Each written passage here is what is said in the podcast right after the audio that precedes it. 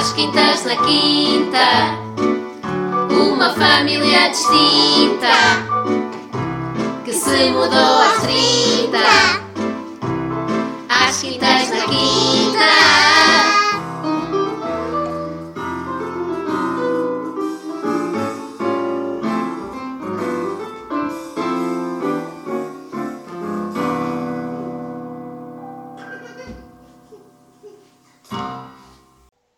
Olá a todos e bem-vindos a mais um episódio do nosso podcast Às Quintas na Quinta, hoje dedicado à área da sustentabilidade. Este é também o último episódio desta primeira temporada do nosso podcast, não porque tenhamos, eh, enfim, terminado a informação que queríamos dar, mas porque sentimos que de certa forma já está eh, o, o, a principal informação que nós queríamos transmitir já está dada e então queremos tirar, fazer aqui um, um certo intervalo. Uh, ao contrário dos últimos episódios, este de hoje não tem propriamente uma linha condutora tão clara. Vamos andar assim um bocadinho all over the place e vamos falar de algumas das formas uh, que ao longo destes últimos dois anos fomos uh, usando para praticar uma maior sustentabilidade cá em casa. Começando, talvez pela mais básica de todas e que surpreendentemente não é a mais fácil, que é reciclar. Como nós vivemos numa zona de quintas isoladas, não há caixotes de lixo perto, perto. E isto foi assim o maior choque, quase, um, para mim, da mudança. Esta lógica de ter de ir de carro levar o lixo e a reciclagem para os caixotes respectivos. Um, tecnicamente, em boa verdade, nós também podíamos ir a pé, fica, ficam é quase a um quilómetro de distância, mas pronto, sempre era assim uh, um exercício, não é? Um, mas na verdade, nós gastamos sensivelmente uh, um caixote de lixo e cada um de, de cada um da reciclagem um, por semana, o que faria com que nós todas as semanas tenhamos de ir com quatro sacos, o que não é propriamente muito viável. Além disso, Uh, não há também uma recolha tão frequente como aquela que nós estávamos habituados em Lisboa, um, onde nós vivíamos num prédio que tinha não é, os caixotes uh, respectivos, nós punhamos a reciclagem, havia uma pessoa uh, do condomínio responsável por pôr os caixotes respectivos na rua e nós não nos preocupávamos com nada disto. Aqui não há uma recolha tão frequente, a recolha do lixo, quer dos, da, da, reciclagem, quer do lixo comum, acontece uma vez por semana. E, portanto, muitas vezes os contentores, quer de lixo normal, quer da reciclagem, enchem. Uh, uma coisa que aqui notamos, por outro lado, não é? Para, enfim, de certa forma, para não estar aqui só a falar mal, é que a Câmara tem um serviço gratuito de recolha de grandes objetos em Lisboa isto também existia e chegámos a recorrer a este serviço, mas aqui nós sentimos que este serviço funciona particularmente bem. Talvez porque aqui hum, nós efetivamente fazemos lixo maior, de maiores dimensões. Um, já recorremos a este serviço da Câmara daqui, foi super rápido, é gratuito, uh, é um número de telemóvel, eles combinam connosco uma data que normalmente é no dia seguinte, enfim, e foi mesmo, foi mesmo muito prático.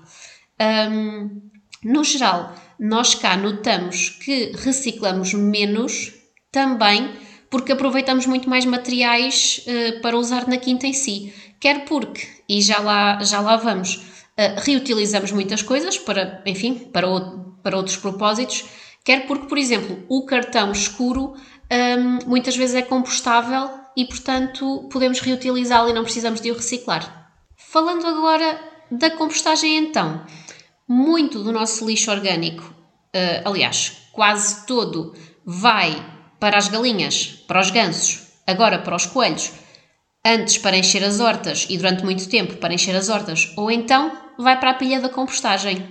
Ou seja, e o que é que é, no fundo, o lixo orgânico? Restos de fruta e de legumes, cartão, cascas de ovos, que, pronto, neste caso não damos, nós eh, particularmente não damos às galinhas, embora tecnicamente seja possível e vantajoso um, dar ovos por causa da questão do cálcio, um, que, que, é, que é necessário para as galinhas produzirem os seus próprios ovos. Mas temos receio que elas comecem a associar ovos a comida e a bicar os ovos que, que se colocam no galinheiro. Já basta quando o Matias lhes dá pão com fiambre de frango. Um, temos medo, pronto, que elas ganhem o gostinho. Um, por, por causa disto, há quem opte por cozer ovos e esmagar e dê depois às galinhas esta, esta papa, ovos com casca, não é? Um, para elas não associarem, eh, enfim, ao ovo que depois, que depois deitam. Todos estes materiais vão, eh, todos estes alimentos, digamos assim, vão para compostar. Uh, a nossa compostagem, no fundo, é uma zona do nosso terreno para onde nós deitamos este lixo, entre aspas, não é? Uh, e que depois se vai degradar misturado com, sei lá, restos de, de podas, relva no verão, quando nós cortamos eh, a relva, tudo isto fica misturado. Nós vamos misturando com, com, com um ancinho um, periodicamente, vamos regando no verão ou fica a chuva no inverno e depois as camadas inferiores vão sendo degradadas, não é? Por si próprias, por minhocas, pelos próprios uh, insetos que estão na terra e vão, um, vão se transformando em composto que no fundo é terra, não é? É terra rica em matéria orgânica e, portanto, é uma espécie de ciclo da vida, como no Rei Leão. Em relação ao consumo de água, uh, em teoria ele acaba por ser bastante maior cá do que era do que tínhamos em Lisboa, porque temos uh, muito mais coisas que necessitam de água, uh, mas por outro lado temos muito mais noção da importância da poupança da água. Nós não temos ligação direta à rede de abastecimento de água, a nossa água provém diretamente de um furo que temos no terreno, ou seja, é retirada diretamente do lençol freático que está abaixo da nossa quinta. Uh, e, portanto, ele torna-se uh, bastante mais valioso e temos a noção uh, da sua finitude. até porque temos vizinhos a quem o furo já secou, o que é naturalmente algo dramático uh, e sabemos que um dia podemos ser nós. E embora tenhamos alguma sorte com a localização da nossa quinta, que fica numa zona mais baixa e, portanto, tem menos probabilidade de que isso aconteça, apesar de tudo, não estamos livres de que um dia isso nos possa acontecer. Uh, por isso mesmo, temos a tendência para gastar menos água e aquela que nós temos de gastar a mais, por exemplo, com a piscina, com as regas, uh, acaba por ser compensada. Além disso, temos as coisas pensadas no sentido de, mesmo nessas atividades, pouparmos o mais possível. O grosso da nossa rega é feita com gotejadores, de maneira a diminuir a quantidade de água que é necessária.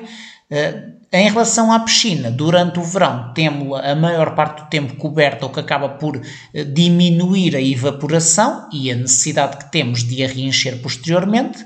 E como já falámos anteriormente, temos um aspirador que consegue aspirar o pó sem, sem ser preciso nós utilizarmos o aspirador manual e atirar a água para fora da piscina, o que leva a maior perda de água.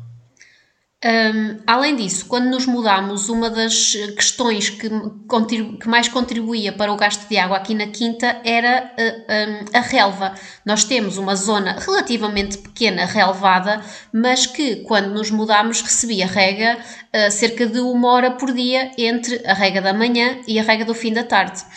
Logo numa fase inicial, quando nos mudamos, hum, nós andámos aqui em experimentações para ver qual seria o mínimo de rega, e, e, uma vez que a relva, a relva, por razões óbvias, não pode receber rega gota a gota, não é? Tem que ser com aqueles aspersores, um, e uh, andámos aqui em experiências para ver qual era o mínimo de rega que a nossa relva toleraria sem falecer. Pronto, obviamente que numa fase inicial isto não correu muito bem, e houve aqui uma altura em que a relva teve mais para lá do que para cá, mas no fim uh, do, do, nosso primeiro verão já tínhamos uh, as coisas mais alinhavadas e já conseguimos poupar também bastante água nesse processo. Um, a nossa rega, de resto, dizer que pronto, está desligada durante grande parte do ano, porque uma vez que uh, as manhãs aqui são tendencialmente úmidas, portanto há um certo. Um, há, uma certa umidade que, que, precipita e, portanto, a relva não necessita de, de, rega e, portanto, diria que só mesmo no verão, assim é mais no pico do verão é que é necessário eh, a rega estar funcionante. Os nossos eletrodomésticos, em particular uh, aqueles que nós fomos adquirindo mais recentemente por um motivo ou por outro, mas também aqueles que, que trouxemos connosco de Lisboa, têm tendencialmente uma eficiência energética mais alta. Uh, tentámos encontrar aqui um equilíbrio entre o custo do eletrodoméstico que acaba por naturalmente ser superior e o, conseguirmos uma eficiência energética o melhor possível dentro de um orçamento razoável e a verdade é que conseguimos que quase todos eles andassem uh, em eficiências energéticas bastante boas. Outra diferença que foi notória quando nos mudámos foi que nesta casa tudo funciona com eletricidade. Ou seja, enquanto que nós em Lisboa tínhamos hum, água, luz e gás hum, para aquecer a água, nesta casa tudo funciona com eletricidade. Portanto, nós temos água do furo, mas o furo funciona com eletricidade. Hum, pronto, temos a eletricidade básica, não é? Para fazer funcionar a casa e nada utiliza gás. A nossa água do banho e das torneiras. É aquecida com painéis solares que já cá estavam instalados, que, tam, que, que, no fundo não deixam de ser uma alternativa mais sustentável do que a que usávamos anteriormente, que era a gás. E que são muito comuns aqui à volta. Há muitas, muitas casas que utilizam esta estratégia de aquecimento de água. Sim, principalmente quando colocados estrategicamente de forma a que, por exemplo, aqui na nossa casa os painéis estão no telhado e recebem uh, luz solar durante todo o dia. Portanto, uh, estão direcionados a sul, o sol durante todo o dia uh, bate nos nossos painéis solares. Quando nos mudamos, uma das nossas prioridades foi também instalar painéis fotovoltaicos. Eu, antes de, de, da mudança, achava que eram a mesma coisa, painéis solares e painéis fotovoltaicos, mas não são. Portanto, os painéis solares aquecem a água, os painéis fotovoltaicos produzem eletricidade um, através da luz solar, não é? E também para aproveitar aqui esta questão da exposição solar direta, um, decidimos fazer este investimento. Uh, num dia normal de sol, nós conseguimos produzir bastante eletricidade. Na grande maioria dos dias de verão, a nossa casa é, alimenta é alimentada praticamente, sei lá, 99% só com a eletricidade dos painéis. Isto porque é necessário haver alguma eletricidade retirada da rede para o funcionamento dos próprios painéis. E depois temos também uma bateria que armazena a eletricidade que nós não gastamos no momento Uh, e a médio prazo estamos a pensar, eventualmente, em arranjar outra bateria para rentabilizar ainda mais este processo. Isto porque nos dias de verão, frequentemente, enchemos a bateria e, portanto, se tivéssemos uma segunda bateria de reserva, provavelmente essa bateria também ficaria, um, uh, se calhar não cheia, mas, mas ficaria composta. Uh, a instalação dos nossos painéis foi bastante fácil, embora, pronto, tenha sido um processo algo demorado. Eh, nós contactámos a EDP, eh, há um, há um, a EDP tem no site um, eh, um simulador que nos permite perceber quantos painéis precisamos e de quantas baterias precisamos, consoante aquilo que gastamos, as horas a que costumamos estar em casa, o tipo de eletrodomésticos que temos, enfim, uma, uma data de, de, de coisas. Contactámos a EDP e depois a EDP marcou uma data para nos virem cá instalar os painéis. E foi tão simples quanto isto. A única questão foi que nós começámos este processo talvez em outubro, novembro, e os painéis foram instalados em fevereiro. Portanto, houve aqui assim um certo, um certo tempo entre novembro e, novembro e fevereiro. Ainda veio cá um técnico ver depois onde é que, onde é que ficaria o quadro de, de controlo dos painéis, onde é que ficaria a bateria, tem que estar ligada, obviamente, ao quadro principal da casa, tem que ter algum espaço. Pronto, veio aqui, algum técnico, veio aqui um técnico explicar-nos algumas destas uh, questões. Há uma aplicação um, que se instala no telemóvel, onde nós conseguimos ver a produção uh, ao minuto, bem como os gastos que estamos a ter ao minuto. E nós agora até brincamos um bocadinho com isso, porque se eu estiver sozinha em casa, o Pedro, através da aplicação, consegue ver, sei lá, se, se estamos a gastar eletricidade a mais e, portanto, consegue perceber se eu tenho, por exemplo, o ar-condicionado ligado ou se liguei a máquina de secar. E então, às vezes, há assim uma certa, um certo gozo com isso. Um, e é engraçado.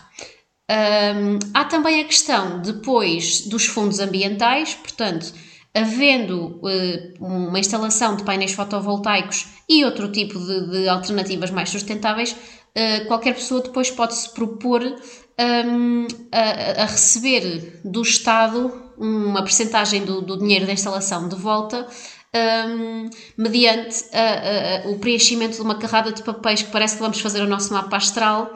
Um, são mesmo muitos papéis. Este ano um, foi que é em março? Agosto. Foi em agosto, uh, neste caso, pronto, o ano passado, não é?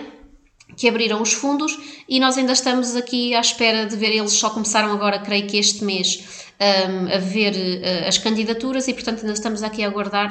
Esperemos que, pronto, algum dinheiro que nós gastamos venha de volta. De qualquer das, de qualquer das formas, um, o processo de instalação dos painéis fotovoltaicos, embora dispendioso, tem aqui duas questões. A primeira é que se pode pagar em prestações sem juros, mesmo uh, combinado diretamente com a EDP, o que acaba por minorar um bocadinho os gastos. E a segunda questão é que uh, a diminuição da eletricidade que nós retiramos da rede é de tal forma, uh, ou, ou, enfim, nota-se de tal forma depois na conta da eletricidade no fim do mês, que a longo prazo acaba por ser um investimento que se paga a si próprio com aquilo que poupamos um, na, na, conta da eletricidade. Nós passamos de, de, uma, de uma altura em que gastávamos um determinado valor para outra em que, gasta, em que gastamos aproximadamente um terço. É claro que aqui um, conta também uma, uma, uma questão.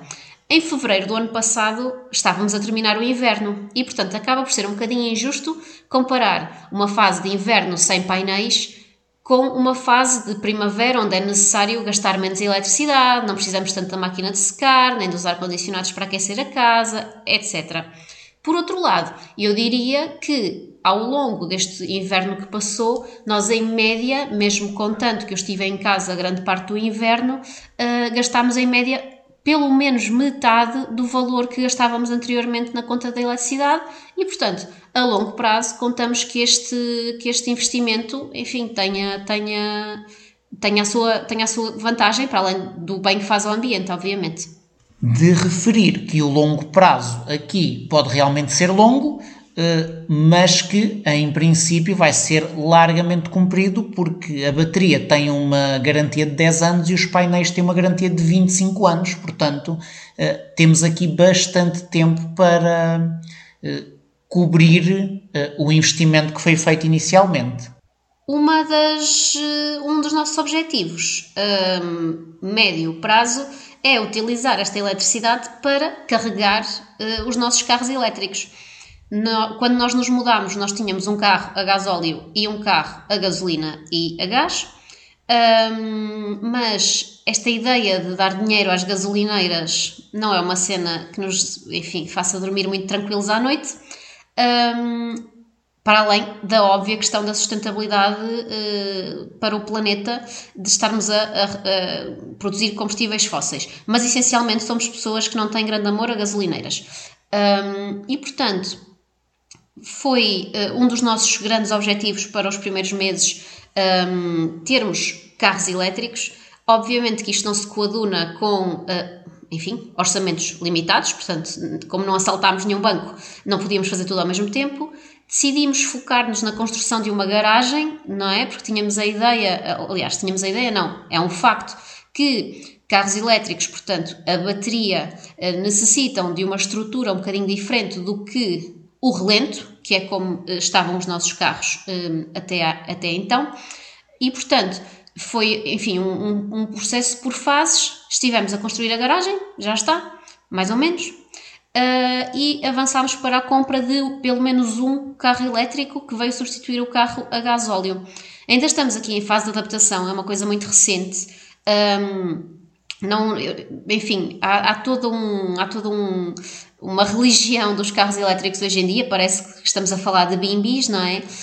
Um, obviamente, o meu carro tem um mês e, portanto, eu ainda não noto todas aquelas maravilhas que, que as pessoas falam, que se poupa imenso. Eu normalmente gastava um depósito por mês e, portanto, também não, não estamos a falar de uma poupança a curto prazo assim tão, tão grande. Um, por outro lado, uh, o facto de nós termos um carro elétrico faz com que as pessoas um, ehm, assumam erradamente que nós percebemos imenso sobre carros elétricos. E eu tenho feito esta ressalva. o mercado dos carros elétricos é um mercado que está sempre a mudar. Um, quando nós decidimos mudar-nos, uh, portanto, em 2022, eu fiz um Excel uh, com, com os carros elétricos que havia no mercado na altura, um Excel, enfim, todo obsessivo, com uma carrada de, de, de itens. Obviamente, um deles era as cores dos carros, que para mim era muito importante. Era muito importante. Um, e depois, em 2023, quando revisitámos este tema, já com a garagem nos finalmente achávamos nós, claro que depois a garagem ainda demorou para aí 4 meses a, a ficar pronta, um, os modelos que eu tinha visto inicialmente estavam ou desatualizados, ou já tinham, enfim, muitos outros modelos a, a terem em consideração, e portanto, o, o conselho, se estiverem a pensar em comprar um carro elétrico, é façam listas atualizadas e decidam. Pronto. Um, no fundo, é uma questão de potência versus autonomia versus preço, pelo menos para nós, não é? Que somos pessoas simplistas que não percebem assim tanto de carros e que também não têm intenções de perceber assim tanto. Um, nós, no fundo, queríamos um carro que tivesse uma autonomia muitíssimo boa, não é? Porque vivemos, uh, pronto, no meio do nada.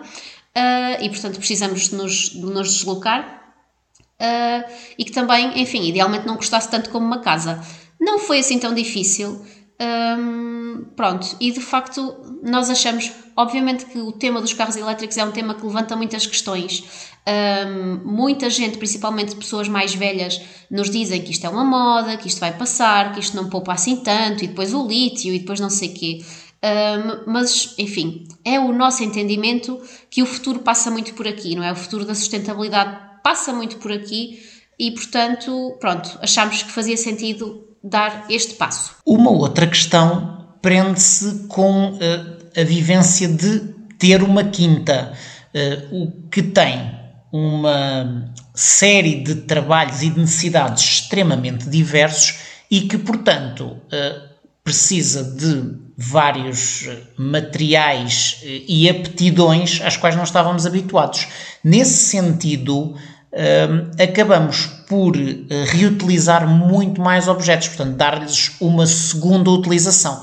Coisas tão simples como o cartão que vai para a compostagem, como nós já falámos, mas também eh, caixas de cartão que acabam por ter muito mais utilização para guardar as coisas mais variadas, cinzas, eh, restos de folhas e de ramos que depois vamos utilizar na horta caixas para guardar uh, ferramentas de jardinagem, para guardar todo o tipo de coisas e que acabamos por aproveitar muito mais porque temos o espaço para isso e também temos a necessidade de fazer isso. Uh, outras coisas como certos papéis que acabamos por uh, usar para acender o lume da salamandra no inverno para nos aquecer ou para acender o lume para fazer churrasco no verão. Uh, e uh, temos também planos para utilizar as paletes das coisas que nos vêm entregar uh, no fim para fazer mesas ou sofás, ainda não fizemos, mas temos esse plano para eventualmente até este verão, se já tivermos material suficiente. E ainda não fizemos mesas nem sofás mas o, o, nosso jardineiro já nos fez duas belas portas para a cerca das galinhas, tudo com paletes reutilizadas, que vieram com as nossas árvores. Exato, que tínhamos por aqui. Portanto, uh, este tipo de uh, funcionamento acaba por uh, não só ser mais sustentável, porque estamos a utilizar coisas em vez de as deitar ao lixo, não estamos a comprar outras coisas para o propósito com que as quais vamos utilizar e também eh, acaba por nos permitir poupar aqui algum dinheiro. À laia de exemplo, este Natal uh, o Pedro sugeriu, por exemplo, guardarmos aquelas caixas de Ferreiros Rochers Uh, pronto, vamos pensar que é que as pessoas nos dão, mas na verdade somos nós que compramos. Um, e com eles eh, proteger as ligações elétricas da nossa cerca elétrica uh, que, que, estavam à chuva, não é? E portanto agora essas ligações entre as, entre as tomadas estão protegidas com, com uma caixa, uma delas pelo menos está protegida com uma caixa de ferreiros, um, coisa que não nos seria de todo uh, natural previamente, não é? Aproveitar caixas de ferreiros para coisas. Além disso, uh, o facto de termos animais e, uh, vamos chamar-lhe pomposamente, uma produção agrícola, faz com que também poupemos nestes recursos. Ou seja, por razões óbvias, quando a nossa, a nossa galinha, nós neste momento só temos uma galinha a produzir ovos, mas quando ela está a produzir ovos, nós compramos menos ovos e, portanto, contribuímos menos para o negócio do transporte, de, do embalamento, enfim, todas essas questões dos ovos. O mesmo em relação à produção agrícola. Hum, portanto, nós quando temos tomates, não compramos tomates, quando temos alfaces, não compramos alfaces e por aí fora. Tal como também uh, já tinha sido explorado no episódio passado, o próprio facto de nós vivermos um, numa quinta, não é? Permite, ou seja, mesmo que eliminássemos da equação os, as nossas coisas, o próprio facto de nós termos esta vivência uh, aqui do nosso bairro em específico permite-nos poupar nas coisas que consumimos. Um, sei lá, o vizinho tem ovelhas que numa parte do ano estão a pastar no nosso terreno, não é? Uma, também uma questão sustentável, portanto, comem as nossas ervas, sempre bom, porque senão as nossas ervas crescem bastante. Um, fazem cocó nas nossas ervas e, portanto, fertilizam um, pisam, enfim, e depois. Tudo melhor do que deixar as ervas simplesmente abandonadas. Exatamente, ou cortá-las e, e deixá-las lá. Um, e depois rodam novamente para o terreno do vizinho para permitir que o nosso terreno uh, volte um, a florescer. Estas uh, ovelhas têm filhotes, não é? E o vizinho, alguns dos filhotes, uh, fá-los crescer para terem os seus próprios filhotes e outros, enfim, seguem uh, o, o, curso que é natural aqui e vão para a panela, um, o que, enfim, de uma forma, se nos se nos retirarmos aqui um bocadinho da equação sentimental, não é? Que vemos ali os, os burrinhos a pastar, tão fofinhos, não deixa de ser uma questão sustentável. Portanto, também eliminamos aqui, eh, para já, o sofrimento que estes animais passam, não é? E que todos nós sabemos, mesmo que eles, eh, pronto, obviamente, eh, quem come carne opta por eliminar esta, esta, esta preocupação, digamos assim, que é o nosso caso, atenção. Um, mas é indiscutivelmente mais simples para nós pensar que estamos a comer animais que estão ali a pastar no nosso terreno, felizes e contentes, com grandes vidas, um, pronto, tiveram uma boa, uma boa vida e agora estão na mesa. No nosso caso em particular, isto ainda não aconteceu, mas eventualmente vai acontecer. Até porque. E é o que já sentimos em relação aos ovos. Exatamente. Temos, temos a galinha que está ali feliz a passear, anda por onde quer, come e põe os ovos. Sim, Pronto. zero sentimentos de culpa. Muito pelo contrário. Acho que, a, não sei, talvez a médio e longo prazo. Isto nos vai acontecer, até porque quando nós nos mudamos, eu não nego que isto me fazia imensa confusão. Eu tinha vindo da cidade, a minha carne vinha do supermercado embaladinha um, e toda esta, uh, enfim, tradição uh, de, de, matar animais para comer, pronto, que não é bem uma tradição, não é? É uma necessidade básica, um, fazia muita confusão. Com o tempo, e porque já cá estamos há dois anos, eu fui reparando, pronto, que que há todo um respeito diferente também por esta, por esta cultura. Um, e, enfim, talvez a médio prazo um, tenhamos, não sei, ovelhas para comer. Não eu, porque não gosto de borrego, mas pronto, o Pedro e os miúdos. E neste tom, uh, vamos então encerrar este episódio do Às Quintas na Quinta, aquele que para já será o último, pelo menos desta primeira fase. Uh, gostamos muito de o fazer e uh, ponderamos revisitar alguns destes temas e arranjar outros novos também, uh, pendente algum feedback que venhamos a receber. Então, obrigada por nos terem feito companhia todas as quintas. Na quinta.